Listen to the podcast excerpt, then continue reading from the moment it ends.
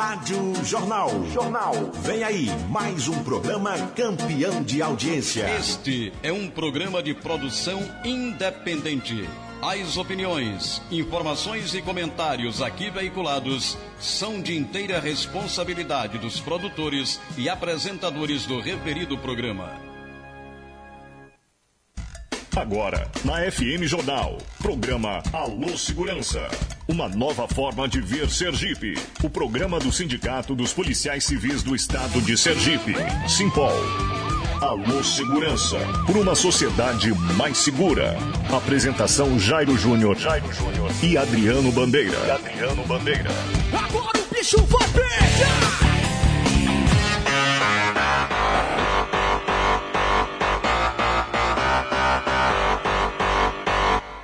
Fala, Jairo Júnior.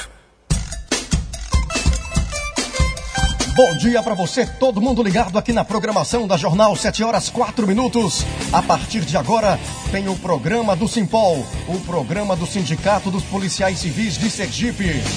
Alô Segurança, uma nova forma de ver Sergipe. De agora até as 8 horas, o assunto aqui é segurança pública. Eu, Jairo Júnior e Adriano Bandeira, comandando aqui na Jornal Alô Segurança. Adriano Bandeira, bom dia. Bom dia, querido Jairo Júnior. Bom dia, já o pastor Antônio por aqui. Bom dia a todos os ouvintes da Rádio Jornal, meus amigos policiais, pessoas que adoram e assistem todos os sábados nosso programa Alô Segurança. Muito obrigado e um ótimo dia. Sete horas mais cinco minutos e você já pode começar a interagir com a gente nos ajudando a apresentar, fazer este programa que já é tradição em todo o estado de Sergipe. É o Alô Segurança, o programa do Simpol. Na Rádio Jornal A Voz do Povo. Sete horas mais cinco minutos. Vamos aos destaques de hoje. Simpol celebra promoção de 37 agentes e escrivães de Polícia Civil após atuação incansável de sua diretoria. Abolição da escravatura. Passados 134 anos, negros ainda lutam por direitos e protagonismo no Brasil. Projeto reconhece direito da mulher a atendimento policial especializado todos os dias.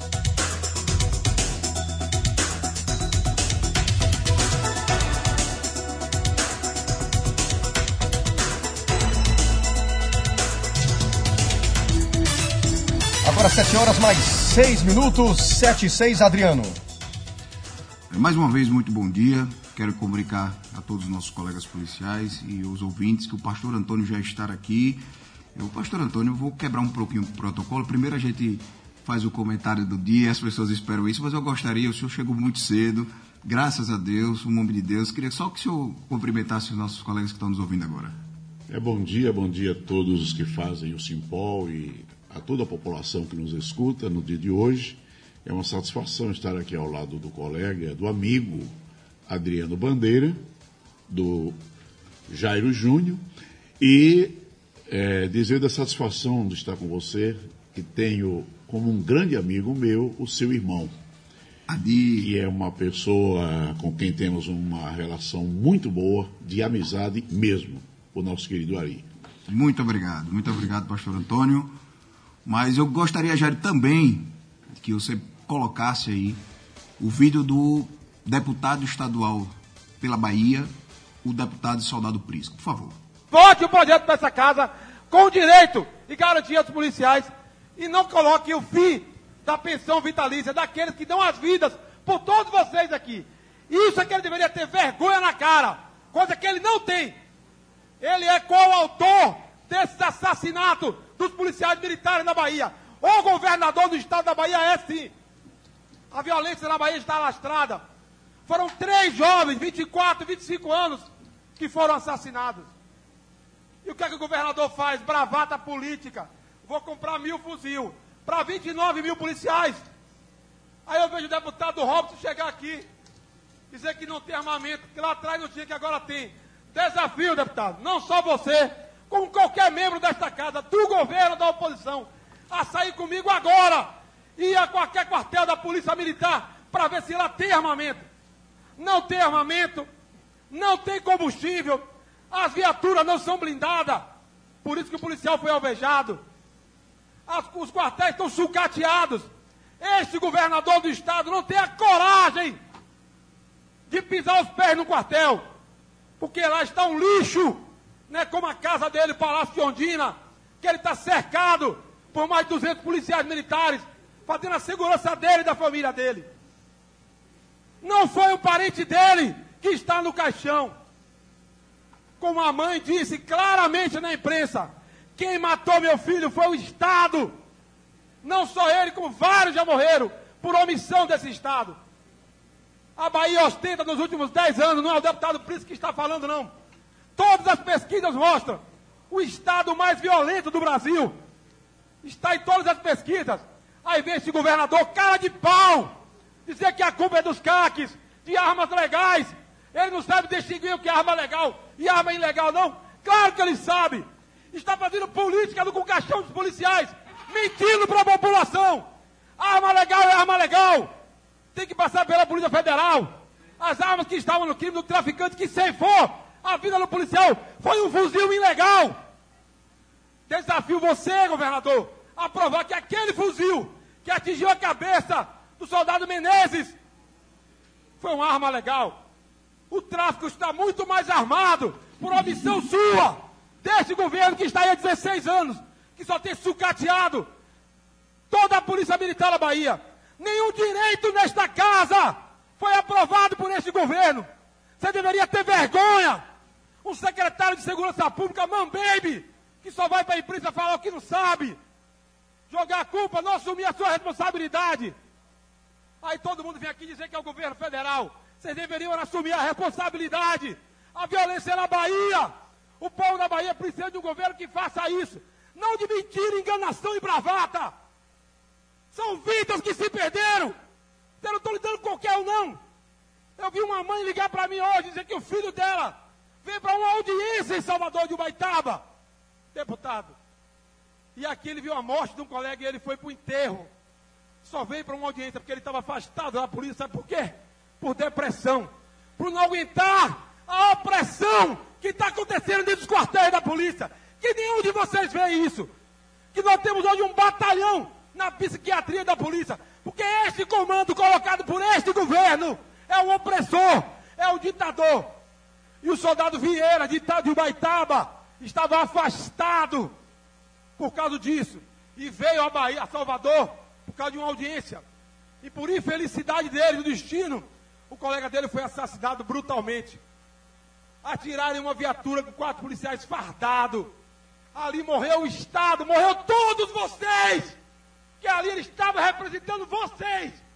Atiraram na cara do Estado. Pode-se benzer mesmo, porque lá tinha vida. Era um negro pobre da periferia, de 24 anos de idade. E veio aqui fazer política bravateira vida de policiais também importam. E ele era negro, só porque estava com a farda não importava. E o soldado Vieira veio a Salvador para uma audiência e o colega dele foi assassinado. E ele ligou para a mãe, dona Fabiana, lá de Baitaba, e disse: Vou para o enterro do meu colega. E saindo do enterro, chegando em Cajazeira, não sabia o destino que reservava para ele. E o soldado Sanderson seria assassinado por fuzis ilegais de novo. Alô Segurança, uma nova forma de ver Sergipe. Tá aí, Jairo. Um vídeo do soldado Prisco, deputado estadual da Bahia. Tive com ele ontem, lá em Salvador. Fui solidário às famílias desses três policiais assassinados, brutalmente assassinados, apenas por serem policiais. Em razão da sua condição. Meus amigos, essa semana, ao longo dessa semana, casos de violência contra policiais e discussões insanas quanto ao fechamento de clubes de tiros foram pautas em diversas câmaras municipais e em diversas assembleias legislativas em todo o país. Na Bahia, aqui nosso estado vizinho, o deputado Prisco, de forma corajosa, desconstruiu a retórica do governo que atribuiu o assassinato dos policiais, com idade de 24 anos, a armas registradas em clube de tiros. Pasmem. O pior foi o governo declarar que vai combater a violência comprando mil fuzis. Nem aqui, em Sergipe, nem na Bahia, em lugar nenhum. Será este o caminho.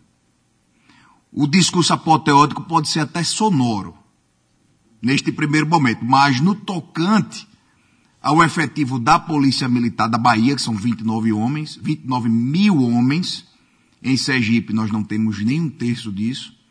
Ou seja, as armas legais não correspondem nem a 10% das armas apreendidas. Chama a atenção que essa bravata do executivo, que é repetida na Bahia, com Rui Costa, em Sergipe com o governador Belivaldo Chagas, em Minas com Romeu Zema, e por aí vai. Sabe que é comum em todos os estados, meus amigos? É o clamor dos operadores de segurança pública para que os chefes de estado lhes permitam voltar para casa andando, vivos e não dentro de um caixão.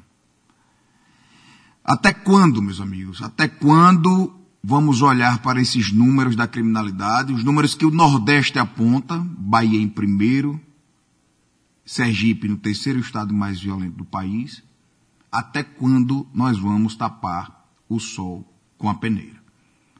A fala, inclusive, do ex-presidente Lula, líder de um grupo, do grupo de esquerda, afirmou que se for eleito, fechará os clubes de tiro. É mais, meus amigos, uma falácia, um capítulo falacioso. Quer dizer que a inoperância do Estado agora é culpa do cidadão de bem. É culpa do atirador esportivo. E a criminalidade, a certeza da impunidade dos infratores da lei, isso não conta? Ou daremos mais uma vez um jeitinho de jogar tudo para baixo do tapete? Eu acho o seguinte, eu, eu, daqui a pouco eu vou escutar uma pessoa que eu tenho uma admiração enorme, pastor Antônio. E vou perguntar a ele, na política, vale tudo? É assim mesmo? É o jogo do vale tudo? Menos defender a vida de quem dar a vida para nos defender? Vou repetir essa pergunta e já para a gente ir para o final. A política é jogo do vale tudo, menos defender a vida de quem dar a vida para nos defender? É com você, Jairo. Alô Segurança, na Rádio Jornal, o programa do Simpol. Agora 7 horas 16 minutos, Alô Segurança até as 8 horas, Adriano. Vamos lá, então já vou começar logo cumprimentando o pastor Antônio dos Santos, ex-deputado estadual. Vou começar, pastor, por essa pergunta, porque é uma reflexão que sempre a gente deixa aqui. A política é o jogo do vale tudo, pastor? Não é e não pode ser. Pelo menos para quem tem bom senso, consciência, não pode ser o jogo do vale tudo. Nós, enquanto cidadãos brasileiros e que entramos, adentramos a política, o fazemos na intenção de transformar esta nação numa, numa nação melhor, mais segura, mais digna, capaz de amparar o cidadão que nasceu nessa terra. A missão de um parlamentar, de um atuante na política, se não for para melhorar o Estado para as próximas gerações, não tem sentido de exercer um mandato político. Quando eu estou na política, eu estou trabalhando para que o amanhã seja mais seguro, seja mais estável, seja melhor.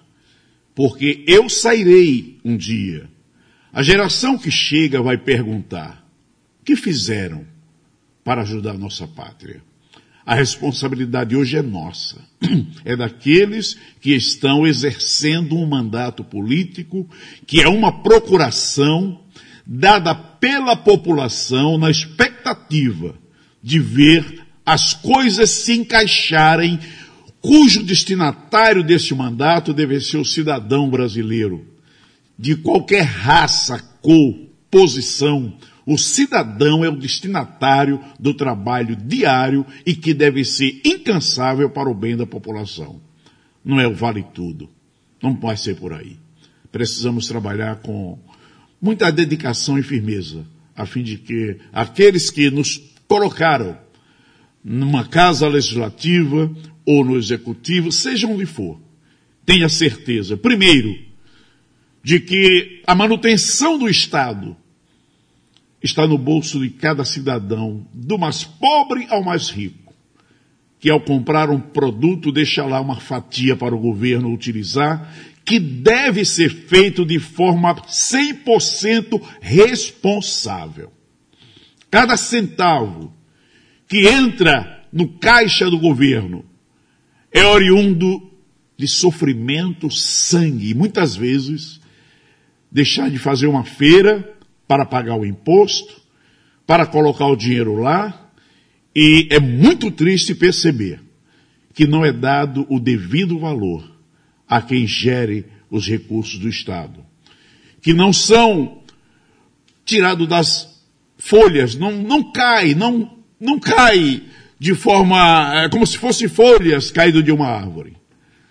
Não tem um centavo que chegue que não seja do bolso de algum cidadão brasileiro que pagou imposto e esse imposto tem que voltar para este mesmo pagador em forma de obras, serviços e assistência. Isso é o que se espera daqueles que atuam no mundo político. Pastor Antônio, nós comemoramos os 134 anos da abolição da escravatura no Brasil. É, mas a gente percebe muito forte ainda um racismo enraizado na sociedade. Parece que todos os dias os negros, nós negros, precisamos de uma afirmação, principalmente na condição de ser humano. Como o senhor tem analisado este cenário atual? Olha, é um cenário muito triste. Depois de 500 anos de descobrimento do Brasil. Há 134 anos veio a Lei Áurea para libertar os escravos que viviam de uma forma degradante, degradante. O tempo passa e parece que a verdadeira libertação não chegou. Não chegou. Infelizmente, a discriminação racial ela está tão impregnada na população que continuam praticando de qualquer forma isso aí em todas as áreas. Em todas as áreas. Até no reconhecimento por mérito, se duas pessoas alcançarem por mérito, aquela que for negra termina sendo preterida de, de receber os elogios. Isso é verdade. Eu sou negro, com muito orgulho, com alegria, com satisfação. Não me deprecia, eu me sinto bem como sou, realizado como sou, e sempre, e sempre defendi, Adriano, que negro, a pele dele não o faz menos inteligente, menos capaz, menos competente. Não, não, mas não mesmo. O problema é que ao negro não é dada a mesma oportunidade para disputar em pé de igualdade as oportunidades que são oferecidas a todos os brasileiros. Ele não tem a oportunidade. Eu me lembro que em 98 eu estava indo numa campanha para deputado estadual.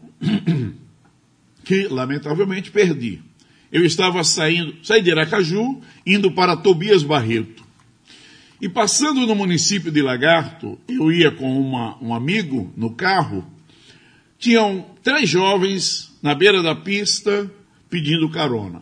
Eram jovens, talvez 16, 17 anos, que estudavam na escola técnica ali em Lagarto e moravam em Tobias Barreto e faziam esse, esse trânsito, esse, essa movimentação de carona normalmente.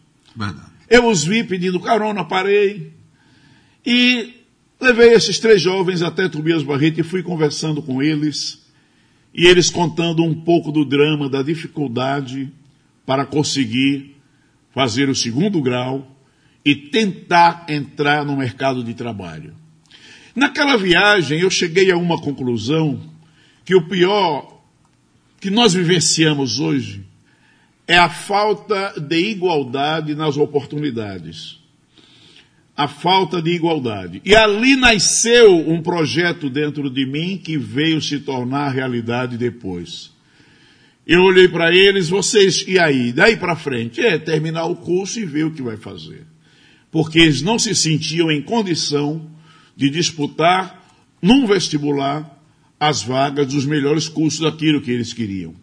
E aí eu pensei, meu Deus, o Estado está falhando com algo que a Constituição determina como obrigação. A educação é deficitária demais. E quando eu voltei, voltei conversando com o meu colega e disse, olha, eu vou propor que o Estado banque um curso pré-vestibular gratuito, destinado aos pobres. Seja branco, preto, não tem, se for pobre, ele precisa ter a mesma condição.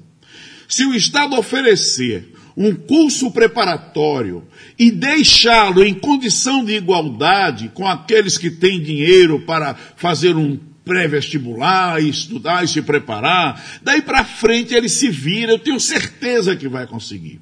E eu comecei a bater nessa tecla durante a campanha.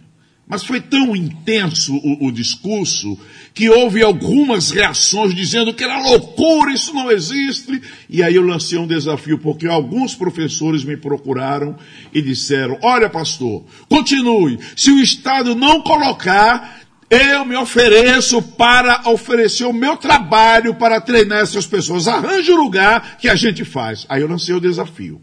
Quando lancei o desafio, aí eles se acordaram. Se o Estado não fizer, os professores vão fazer de graça. Nós vamos colocar talvez um templo e uma igreja no espaço, mas o pobre vai ter direito.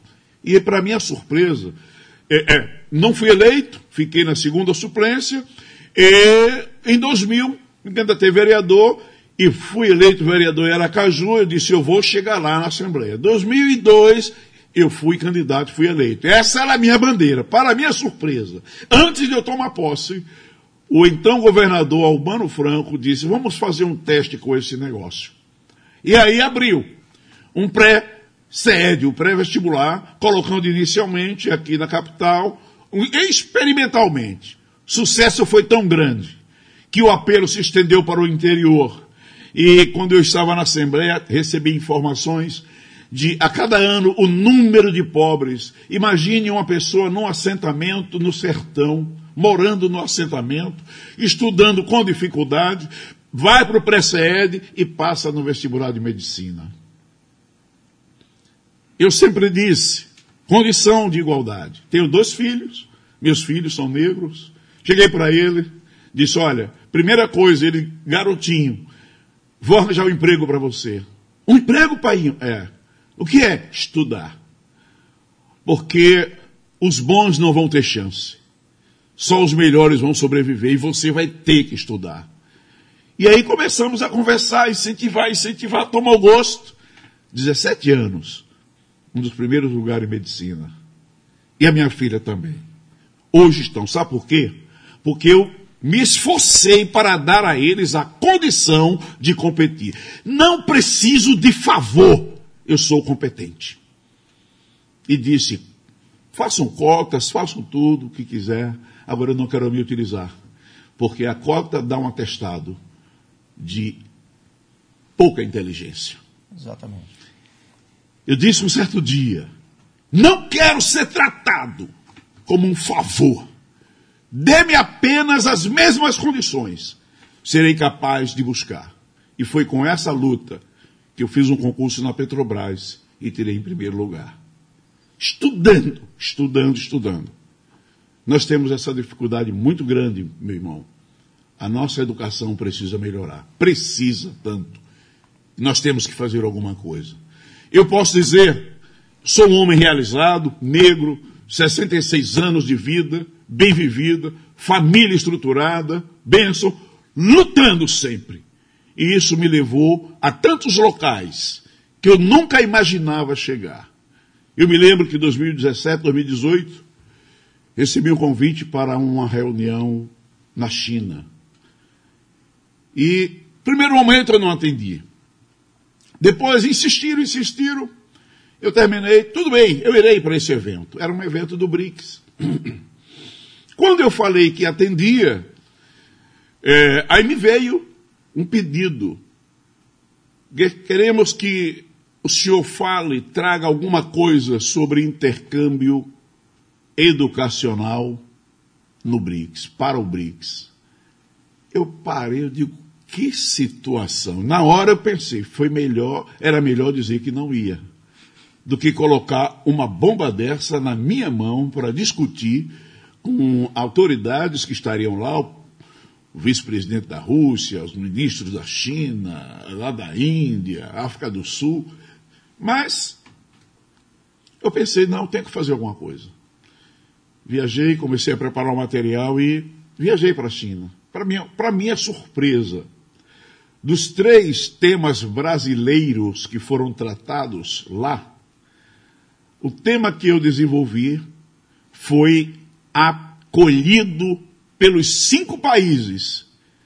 E a reunião seguinte seria na Rússia, no... isso foi à tarde, à noite, o vice-presidente da Rússia me chega, estávamos no jantar, e ele veio trazendo um convite, um ofício, e disse: a sua proposta foi acatada pelo BRICS e vai integrar o programa do BRICS na área da educação. Depois que eu fiz uma exposição, eu mostrei o desequilíbrio que existia é, no BRICS, que esses países emergentes, que reúnem tanta força, tanta coisa, no nível educacional, é o que os mantém em terceiro mundo. Porque se houver uma educação melhor, vem tecnologia, vem desenvolvimento, vem melhora da indústria, vem tudo. E o país vai crescer, que é o desafio que temos para o Brasil. O Brasil da próxima geração terá que ser um Brasil já no primeiro mundo. É um sonho que tenho e é por isso que estamos na política. É, instigante, uma entrevista e certamente a gente está torcendo que o tempo seja, passe devagar. Opa. Mas eu queria repetir um tema. Ah. Eu gostaria de entender melhor a sua opinião sobre as cotas raciais. As cotas raciais, elas chegaram. É, no primeiro momento eu tive uma reação muito forte, muito dura até. E eu fui convidado para um programa de televisão para fazer um debate sobre isso, porque eu tinha me posicionado de uma forma pesada. Eu dizia o seguinte: vejo o apartheid chegando no Brasil. Aquilo gerou um impacto. E aí me levaram para a televisão. Vamos discutir, vamos. E quando começamos a discutir, é que o bom seria que não houvesse racismo.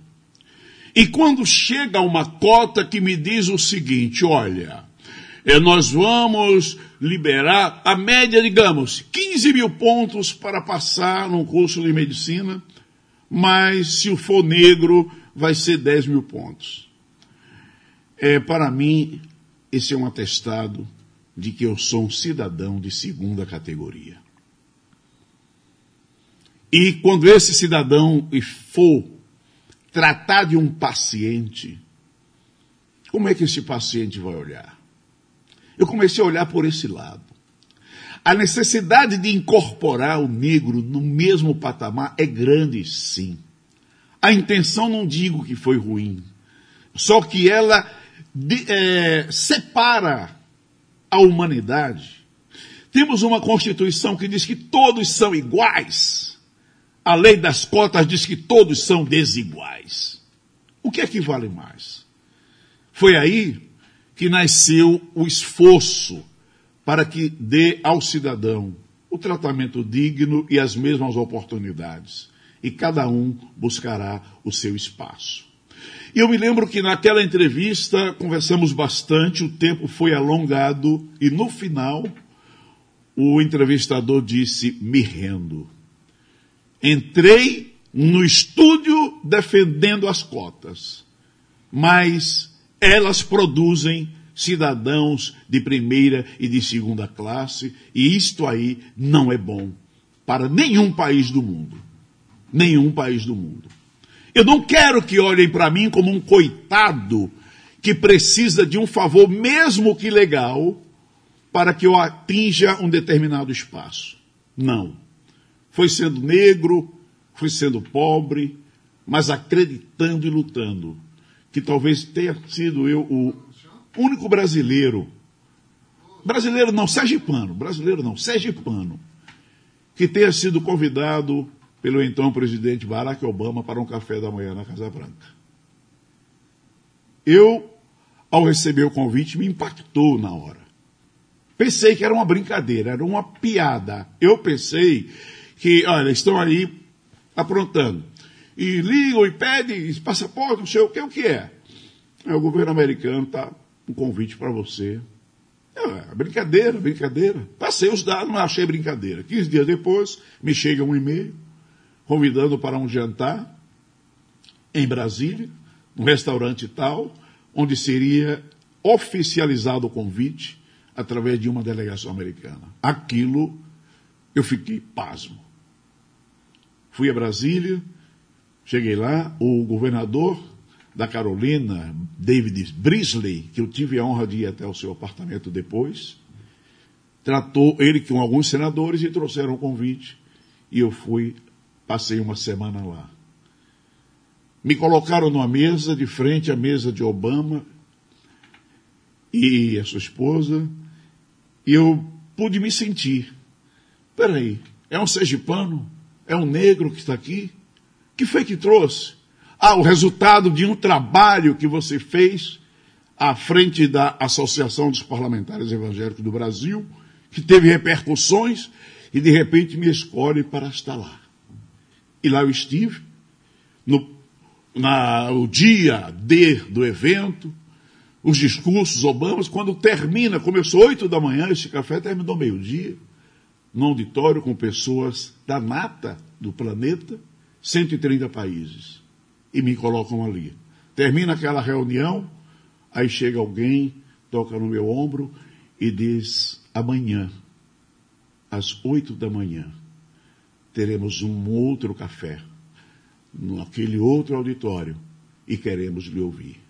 Imagina. Imagina. Estava nessa reunião e na mesa ao meu lado à mesa o diretor-geral, o então diretor-geral do Supremo Tribunal Federal, que também tinha sido convidado. Ele olha para mim e disse: O quê? O senhor convidado para palestrar aqui amanhã? Ele tomou um susto. E eu pensei: o que é que eu vou falar? Imagina uma situação dessa. Se vai para assistir, de repente querem que fale. Eu estou falando para dizer da cota. A diferença não é a pele é a qualidade do cidadão.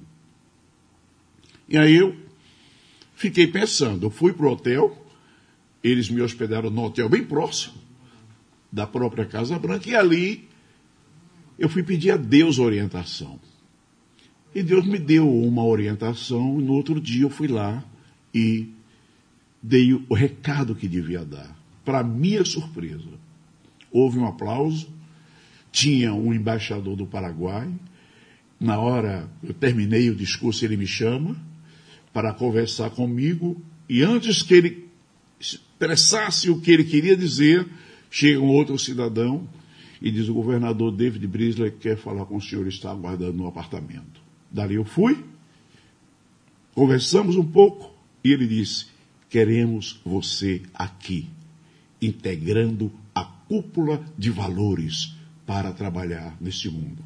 Eu pensei, eu digo, o que é isso? Sim, precisamos de você. Tinha um, um empresário ao lado e ele, o empresário disse, e eu já quero mostrar onde você vai morar. Temos de imóvel e era do outro lado da avenida. Eu fiquei assim, eu disse, você tem família? Traga a sua família, queremos você aqui. Então, um susto que me deu. Não, não posso. Eu não posso. Eu estou no Brasil, eu estou no parlamento, eu tenho uma família, família, não posso. Poderei ajudar da forma que for possível. Doze meses depois, eu estava no Capitol Rio, como palestrante, um dos palestrantes oficiais, para um evento de cúpula de valores. Dali surgiram convites para a Bélgica, para vários países. E o último que eu fui foi aqui na Colômbia, em Bogotá. E digo aos senhores uma coisa. Eu nunca eh, me curvei a isso, Adriano. Não sei, talvez eu esteja contrariando muita gente com a perspectiva, mas o fato de ser negro não o faz inferior. E a cota inferioriza o cidadão. Esta é a minha concepção. É assim que eu vejo. É um apartheid. Cidadão de primeira, cidadão, cidadão de segunda. Eu não me sinto cidadão de segunda. Quem quiser que ache que eu sou, eu bato no peito e eu digo, sou da primeira categoria e vou continuar assim até o fim da minha vida. Agora, 7 horas 39 minutos. Olavo Villanova está no circuito, quer participar do programa. Bom dia, Olavo. Bom dia, Jário. Bom dia, é, é, é, Bandeira. É, o pastor Antônio dos Santos. Antônio dos Santos, eu conheço, sou a minha família, eu vim de, distância, né? 73, primeiro a gente morou em, em Pedinha, depois era o papai tinha fazenda, acabou tudo e para aqui. E minha mãe, e, é, começou a participar da igreja, Assembleia de Deus, que ninguém era. Aí depois a família toda, meu irmão é pastor Eribaldo, foi policial civil para estudar, depois perito, depois esquivão, que formou História, professor do Estado, e trabalha na Justiça é, Teoral. Eri Horácio também é pastor, conhece também o coisa. E veio de baixo, a gente depois você vai. Todo mundo estudou. Minha filha é a doutora Lohane, tem outra doutora no, é, é, é é, lá em São Paulo, a Priscila, todo mundo se encaixou. Agora eu quero dizer que também o senhor, a pessoa de bem, o senhor trabalha em eu sou da SUDAP, fui extinto, estou na, na há 37 anos, e o senhor também trabalhou na Imates. Meu irmão sabe que foi quatro mandatos vereador, pastor, lá em Arauá. Ele dava testemunho, ele dá. E foi gari no tempo, vai rua, ele não aguentava, estourou a mão. Aí foi para a prefeitura, depois aí foi para G Barbosa, Civil Cafézinho, depois para o escritório. E, a família cresceu aqui em Aracaju. Tem é, tudo formado, meu sobrinho, tem seis advogados que veio de baixo. E a gente não pode negar a origem que começou. É isso que tem. E como tem um mandato, o mandato é, é do povo. Está deputado, está vereador. O senhor tem condição de ajudar mais as pessoas, todo mundo. É isso que a gente leva o legado. Seja pessoa de bem e não negar o que foi. Pode ser o que for. Depois ele pode ser desembargador, promotor, é, advogado, todos os tipos de profissão. Mas tem que dizer que passou pela, pela, ali por baixo e chegou até é, é, ser duas vezes com meu irmão e a família toda é, é, é advogado, professor e trabalha na justiça. O senhor passou lá pela coisa, é uma grande empresa que a gente está lutando no Estado. Está de parabéns o programa e agradeço pela oportunidade. Forte abraço. Olha, eu quero agradecer as palavras. Eu, eu olhei muito bem que não devemos esquecer nem desprezar a nossa origem. Essa frase fica comigo. A minha origem eu valorizarei eternamente, eternamente, eternamente. E continuo dizendo, é, este meu posicionamento pode até contrariar algumas pessoas, mas eu não posso negar a mim mesmo. Não posso negar aquilo que penso e aquilo que sinto. Eu sou um cidadão da primeira geração e vou continuar até o fim. Mesmo que digam que eu sou de segunda, vão perder tempo. Eu sou da primeira geração. Dê-me a oportunidade e deixe que o resto a gente consegue. Tem mais ouvinte. Alô, bom dia. Bom dia, Jário. Quem fala? É Laelso aqui do loteamento São Sebastião. Pois não, fique à vontade. Por aqui, é DJ Eu estou aqui. Tá? Bom dia, Adriano.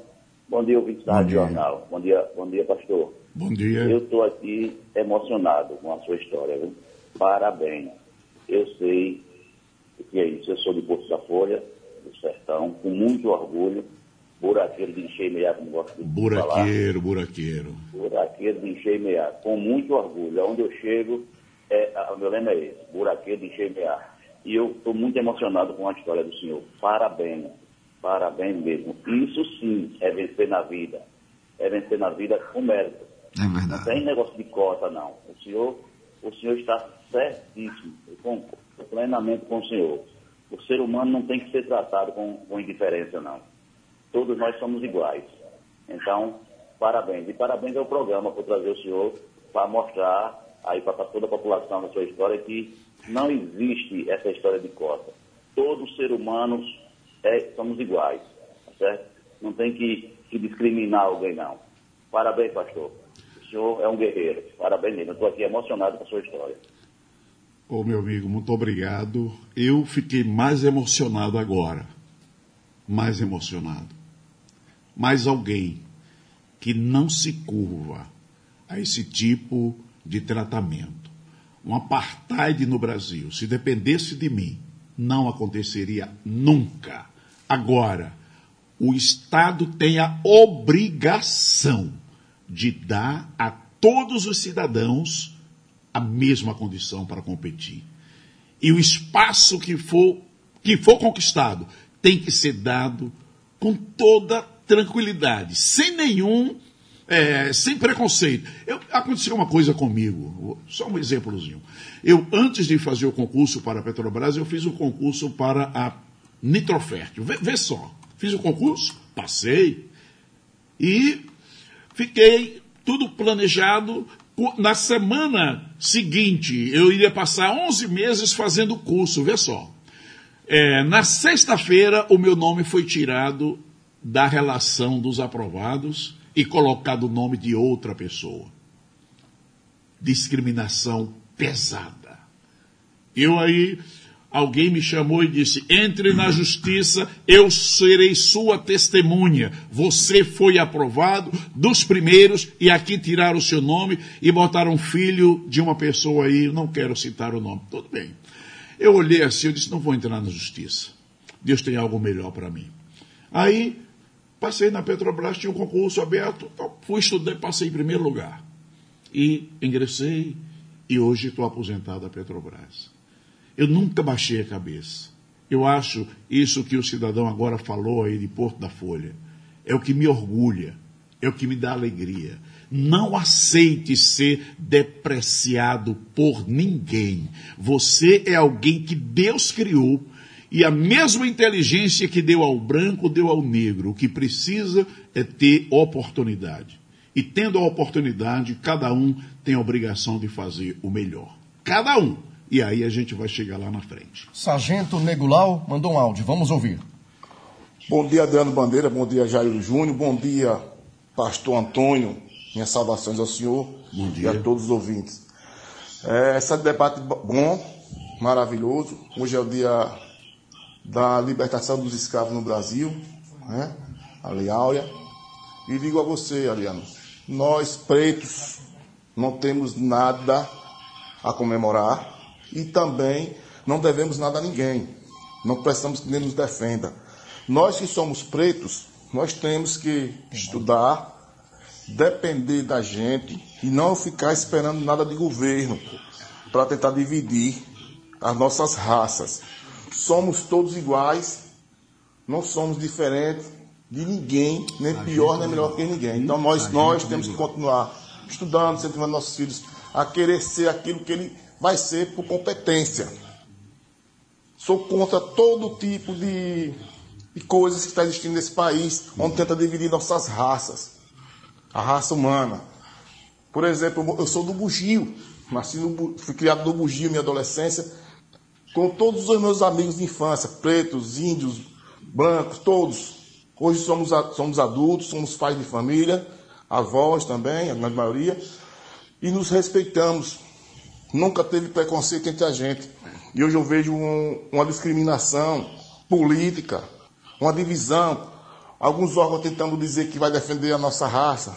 Nós não precisamos que ninguém nos defenda. Nós temos competência e capacidade de nos defender por nós mesmos. Porque eu não sou pior do que o branco, nem melhor do que o branco. Eu sou igual a todos os seres humanos. Bom dia, Adriano. Deus abençoe ao senhor e a todos nessa grande audiência do programa Alô Segurança. Muito obrigado, Sargento Degulau, um grande líder que representa os policiais militares reformados. Eu tenho um orgulho enorme de ladear uma luta com o Negulau.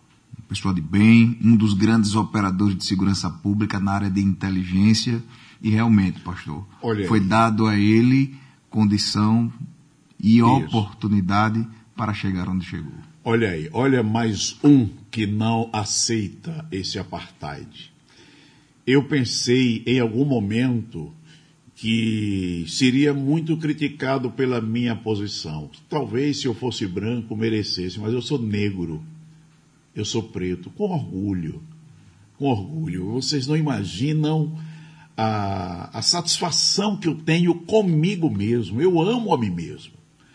E me sinto bem. Parabéns, Negulau. É isso mesmo. Conceda a oportunidade e a gente conquista o nosso espaço com capacidade, com competência para fazer cada vez o melhor. Isso eu fiz na Petrobras, por exemplo. Entrei, eh, tive a honra de concluir o curso em primeiro lugar e sabe o que aconteceu? Quando eu saí, eu já estava era como instrutor de formação para que outros técnicos viessem a trabalhar na empresa. E eu não. Esse negócio de cota, por favor, tire a cota e deixe o espaço eh, em pé de igualdade para ser conquistado. Eu me sentirei melhor. Pastor, eh, primeiro quero mandar um abraço aqui a todos os nossos ouvintes, mandar um abraço para Francisquinha, Tonho, Eric, que estão aqui ligados na Rádio Jornal. Mandar um abraço também para a minha mãe, Bernadette Bandeira, que está aqui nas redes sociais, pastor. Botou assim: parabéns, é pelo fogo que experimenta o ouro e a prata e os homens agradáveis de Deus, pelo caminho da humilhação, ter, ter confiança em Deus, em Ele te salvará. Eu também acho, pastor. Parabéns, a parabenizando aqui o Jean Carlos de Mato Grosso do Sul, também Eita. deixando os cumprimentos. Pastor, já aconteceu isso na minha família, mas o estudo e o testemunho e a espera no tempo de Deus resolveu. Pastor, aproveitando esses comentários, inclusive da minha mãe Bernadette Bandeira, Eu mando um gostaria- abraço para o doutor Adi, meu amigo, um Oh, grande amigo. coisa Adi. boa. Muito bom. Eu gostaria do que saber do senhor se o senhor é civil também na- no caso daquele professor da Universidade eh, Federal de Sergipe, Wilsever. É, o senhor viu uma repetição da sua história, pastor? É verdade. É verdade. Exatamente. É uma repetição. Né? E olha, eu tive um certo. É, uma certa atuação ali na universidade, quando percebi uma certa discriminação, isso me levou a agir, agir com firmeza. E não aceitei. E conseguimos o resultado. Agir com firmeza e conseguimos o resultado. Também na nossa universidade. Pastor, o, o senhor teve no parlamento, falou aqui, municipal, e eu lembro bem, né? já fui estagiário da Câmara Municipal logo quando muito novo, e também no parlamento estadual. Por quatro mandatos. Como é que o senhor interpreta a luta dos servidores públicos nessas duas casas legislativas? Olha, é uma luta muito gigante. É, eu sempre tive ao lado do trabalhador, tentando, é, com a minha atuação, ajudar. É bem verdade que um parlamento, é, a maioria é que decide, e em muitas oportunidades eu fui voto vencido. O, o servidor público, ele é o servidor do público. Ele trabalha para o público, para a sociedade. E como tal, ele precisa, em primeiro lugar, oferecer um bom serviço e ser reconhecido nos seus vencimentos dignamente. Dignamente. preste um bom serviço. Não é o fato de ser um servidor público que vai ser menos atuante. Pelo contrário, eu vejo isso. E eu, quando chegava para os meus assessores, eu dizia: você é empregado de quem bate a porta desse gabinete. Trate com respeito, com seriedade e dê o melhor atendimento possível, porque é este cidadão que vem me procurar que paga o seu salário. É assim que eu vejo. Agora, é que infelizmente nós não temos uma política pública de atendimento ao servidor que seja digno, não é. Mas não é mesmo. Tá? E aí entram uma série de ações que talvez levasse um tempo a mais para explicar onde começamos a errar a ponto de não dar ao servidor público aquilo que lhe é de direito, que lhe é devido. Infelizmente, a grande massa vive numa condição é, bem, bem deprimente. A grande massa. E alguns são mais é, bem aquinhoados, mas, eu vejo que há um desnível muito grande e precisa reparar isso no serviço público para que reverbere na iniciativa privada. Adriano, Rita do Bugio enviou um áudio, vamos ouvir. Bom dia, estou ouvindo o discurso de pastor Antônio e estou emocionada. Que beleza, que, que convidado excelente, que incentivo, que exemplo ele, ele, ele nos dá. Principalmente a, a, nós, a nós negros que somos diferenciados em algumas circunstâncias da vida. Muito esclarecedor, muito incentivador. Bom seria que todos os jovens tivessem a oportunidade de ouvir ele palestrando. Eu peço a ele que, em nome de Deus, ele leve é, é, essa palavra dele, essa palestra dele, esse exemplo de vida dele aos jovens que ele vá dar palestra nas escolas públicas, porque é muito esclarecedor. Nós precisamos disso, é de que mostrar que nós somos competentes, é só querer, é só ter força de vontade e frente. Porque o negro não precisa de cota para chegar a algum lugar. O negro precisa o quê? De determinação, caráter e força de vontade. Parabéns, pastor Antônio. Obrigado, obrigado, Rita, Rita do Bugio. Que emoção, viu? Vocês estão me trazendo uma forte emoção hoje. É, eu tive um desafio, Adriano, é, ano de 2018, fui convidado para um evento dos parlamentares estaduais da Europa. 27 países, 23 idiomas, e nos convidaram para o encontro em Milão. Vê só. E neste encontro pediram-me para falar sobre imigração. Parece-me que coloca as coisas mais espinhosas no meu caminho. Como é que eu vou falar sobre imigração no país ou no continente que está vivendo o maior drama da imigração? Mas foi tão bonito aquele espaço. Parlamentares de vários países. E eu me lembro que eu comecei a falar de imigração contando um pouco da história do Brasil. Como foram recebidos os que imigraram para aqui, que vieram para aqui. Contei a história de algumas, e quando eu falei na imigração italiana, um deputado da Itália pediu a palavra. E ele quase assumiu meu discurso. Emocionou a todo mundo. E disse: Desafio, vamos ao Brasil. Eu estive lá e visitei a comunidade italiana. E aí ele deu um testemunho tão importante que terminou eu dando um conselho para os europeus como tratar aqueles que batem a porta pedindo socorro. E é porque sou negro que não posso trazer uma boa sugestão? E aí outros, e outros países apartearam. Ah, eu me lembro que uma deputada da, é, da Espanha pediu também a palavra e citou alguns exemplos. Aí o é, outro da, da própria Itália disse: o Brasil tem lição para nos dar. É um exemplo de como acolher. Vamos seguir esse exemplo. E aí eu expliquei que, na minha visão, eles poderiam levar aquelas pessoas que buscam ajuda por falta de condição, por agressões, na, onde for possível, que eles levem tecnologia e ajuda para que eles permaneçam nos lugares aonde estão caso precisem do apoio da Europa, que tem muita condição. Eu sei que foi um encontro tão bom. Eu fico aqui me lembrando agora de tantos momentos que Deus me permitiu para ajudar a outros a não seguirem pelo caminho da dependência, mas cada um sobreviver com a sua própria capacidade. Nós fomos criados para ser vencedores e não para ser discriminados. Antônio está te cumprimentando aqui também, Enio Nascimento. Grande abraço ao ex-deputado, amigo e contemporâneo de faculdade Antônio dos Santos. Enio Nascimento é diretor do Simpol, vice-presidente do Simpol. Oh, olha só, um abraço, meu irmão. Colega de faculdade, né? Estudamos aí ali na UNIT, Direito. Que, que prazer, que alegria, que alegria receber o seu cumprimento agora. Aí. A delegada Daniela Garcia dizendo que também está acompanhando aqui o amigo.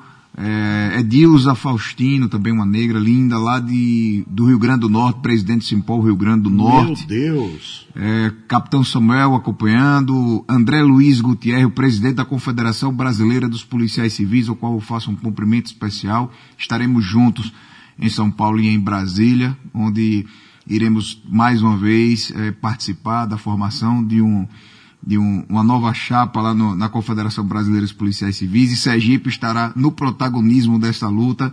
Um beijão, Edilza. Estamos aqui, Edilza, com o, o pastor Antônio dos Santos, ex-deputado. Só queria fazer mais nesse um segundinho, Jair. Eu queria saber quais serão os próximos passos do pastor Antônio dos Santos, quais são, quais são os, os desafios para 2022.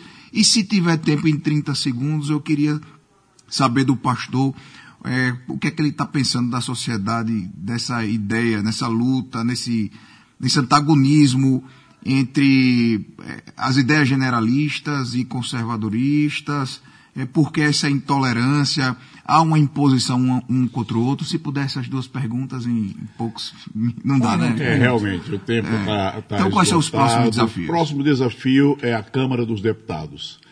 Eu estou pré-candidato a deputado federal e, e, digo aos senhores, os projetos que eu estou levando para Brasília, se eles forem implementados como desejamos, o Brasil passará para primeiro mundo. Pode ter certeza. A próxima geração terá um país bem melhor, bem melhor para viver. Eu sei que o tempo não dá Pode citar para pelo menos um detalhe. projeto, um dos Pelo projetos. menos um? Pode citar. Um dos projetos, vou citar um, projeto que muda a, as licitações do Brasil, que é o maior esgoto de corrupção. Eu estava no Senado americano participando de um debate, repara só, e aí peguei algumas informações e pude perceber que a nossa lei 8666 ela é extremamente aberta. E eu dou um exemplo aqui. Tivemos uma obra aqui é, em Aracaju, acompanhei a licitação foi ganha com 8 milhões de reais para fazer a obra. 8 milhões de reais. Em seguida vieram os aditivos. Quando a obra foi concluída, gastou 27 milhões e a obra de péssima qualidade. Temos um pilar para fazer. Um pilar para fazer. Qual é o segredo? Menor preço, menor prazo e melhor qualidade. Olha, menor preço, melhor prazo, melhor qualidade. E agora vem o que há de melhor. Toda obra precisa ter seguro, assegurada. Aí o Brasil chegou a ter 22 mil obras inacabadas. Imagine quanto dinheiro no lixo, quantos bilhões de reais jogado na lixeira. Se fosse num país sério, se essa lei for implementada, essa proposta que eu vou levar, acaba com isso. Porque a obra começa e termina e tem que terminar no prazo. E não tem negócio de é, é, aditivo, aumente aqui. Não. É o seguro que vai segurar, vai se responsabilizar. Se a obra for para durar por 30 anos, 50 anos, até lá o seguro tem que dela perfeita e mantida. Essa é uma das, mas temos vários. E outra oportunidade eu posso vir aqui, se me convidarem para a gente falar, Sim. porque eu tenho umas quatro projetos que, vou dizer, viu, eu tenho certeza que o brasileiro, ao tomar conhecimento, vai poder abraçar. 8 horas, 2 minutos. Agradecer a presença do pastor Antônio dos Santos. Uma entrevista esclarecedora, Maravilhosa. muito rica.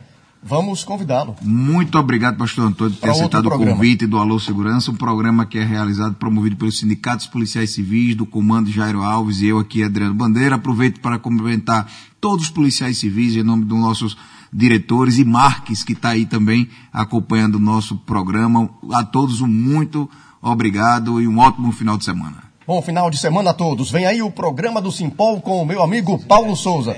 Opa, Sintese. Simpol já encerrou por aqui. O programa do Sintese. Sintese em ação. O rádio não mente. O rádio é a mídia que você pode confiar. Nosso compromisso